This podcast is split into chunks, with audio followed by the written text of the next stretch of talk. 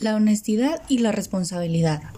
La honestidad es una cualidad, es un adjetivo con los significados de ser decente, recatado, razonable, justa, recto u honrado. Esta cualidad no casi todas las personas la tienen. Y la responsabilidad es un valor que está en la conciencia de la persona sobre la cual se basa la moral.